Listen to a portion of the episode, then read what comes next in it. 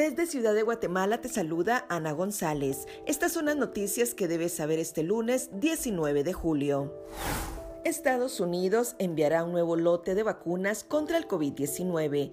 Serán 3 millones de dosis que se sumarán a las 1.5 millones de dosis que ya entregó al país el Congreso de la República destina 32 millones de quetzales para el pago de dietas de diputados, así lo confirma el informe financiero.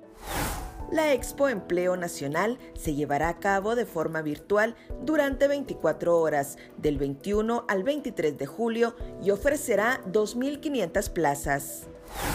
En noticias internacionales, el Papa Francisco llama al diálogo y la solidaridad en Cuba. En nuestra sección de República Vive te mostramos las mejores producciones de estreno en Netflix, HBO, Amazon Prime Video y Disney Plus.